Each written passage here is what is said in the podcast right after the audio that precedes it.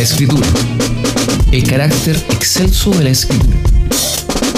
Los reformadores consideraron necesario desarrollar la doctrina de la escritura para contrarrestar los errores de la Iglesia Católica Romana. Enfatizaron en particular los siguientes puntos. 1. La autoridad divina de la escritura. Tanto la Iglesia de Roma como los reformadores atribuían autoridad divina a la escritura, pero no significaba lo mismo para ambos.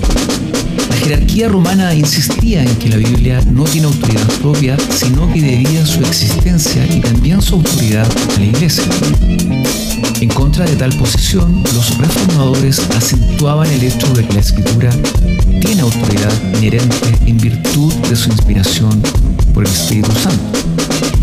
Se debe creer en la Biblia por causa de su propio testimonio ella es la palabra de Dios inspirada y por tanto se dirige al ser humano con autoridad. Este punto de vista acerca de la autoridad suprema de la escritura fue comúnmente aceptado por las iglesias de la Reforma, hasta que los fríos vientos del racionalismo soplaron sobre Europa y la razón fue puesta en el trono como árbitro de la verdad. Bajo su influencia, muchos colocan actualmente la Biblia al nivel de otros libros, negando su autoridad divina. Sin embargo, es de primordial importancia mantener la autoridad divina de la escritura. En primer lugar, la escritura tiene autoridad histórica, es decir, ella es un registro verdadero y absolutamente fidedigno, como tal, posee el derecho a que se crea y se confíe en todo su contenido. Pero, además de esto, tiene también autoridad normativa como regla de fe y conducta, y como tal, demanda del ser humano su absoluta sujeción. 2. La necesidad de la escritura. Aunque la Iglesia Católica Romana reconoce la importancia y utilidad de la escritura, no la considera absolutamente necesaria. Según ella, es más correcto decir que la escritura necesita la iglesia que decir lo opuesto. También algunas de las sectas místicas, como los montañistas, los anabaptistas y los libertinos de Ginebra, negaban la necesidad de la escritura y atribuían excesiva importancia a la luz interior, es decir, la voz del Espíritu Santo que habla a los corazones del pueblo de Dios. Los reformadores estaban de acuerdo con ellos en este punto.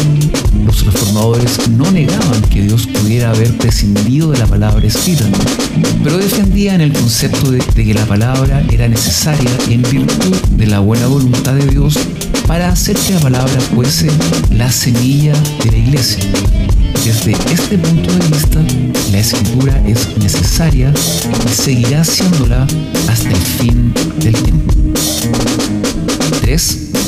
La perspicuidad de la escritura. Según la Iglesia de Roma, la Biblia es de difícil comprensión y hace mucha falta que se la interprete incluso en cuestiones de fe y de conducta. Debido a esto, es necesario que se ofrezca una interpretación infalible. La Iglesia proporciona esta interpretación. En contra de la perspectiva de Roma, los reformadores enfatizaron la perspicuidad o claridad de la escritura. Al hacerlo, no negaron que la Biblia haya misterios demasiado profundos para el entendimiento humano, tampoco pretendieron que se podría prescindir de la labor de los exégetas, ni siquiera afirmaron que el camino de la salvación esté tan claramente revelado en la escritura, que cualquiera puede fácilmente entenderlo independientemente de su condición espiritual.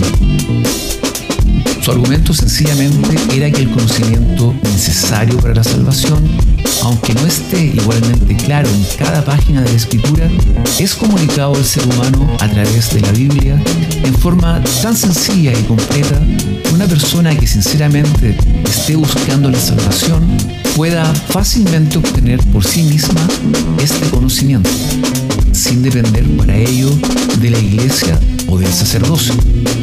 La perspicuidad de la escritura se deduce de pasajes tales como Salmo 19.7, 8, 119, 105, 130, y se dice que la persona espiritual puede discernir y entender la escritura.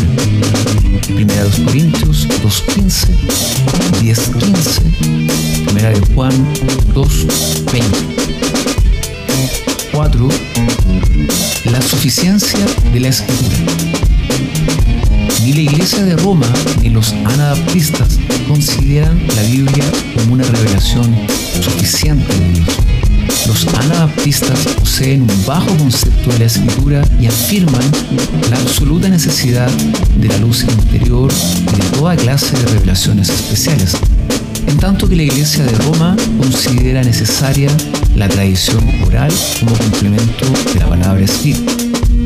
Según el catolicismo romano, esta tradición incluye verdades que los apóstoles predicaron pero que no pusieron por escrito, verdades que fueron heredadas en la Iglesia Católica de generación a generación sin interrupción alguna.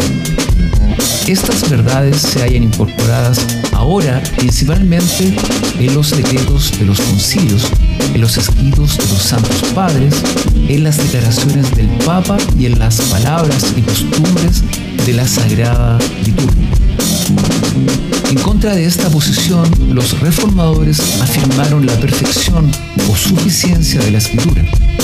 Esto no quiere decir que todo lo hablado o descrito por los profetas, Cristo o por los apóstoles esté incorporado en la escritura, sino sencillamente que la palabra escrita es suficiente para las necesidades morales y espirituales de las personas y de la iglesia. Con esto se niega que exista, a la par de la escritura, otra palabra de Dios que no ha sido escrita y que posee una autoridad igual o superior a aquella.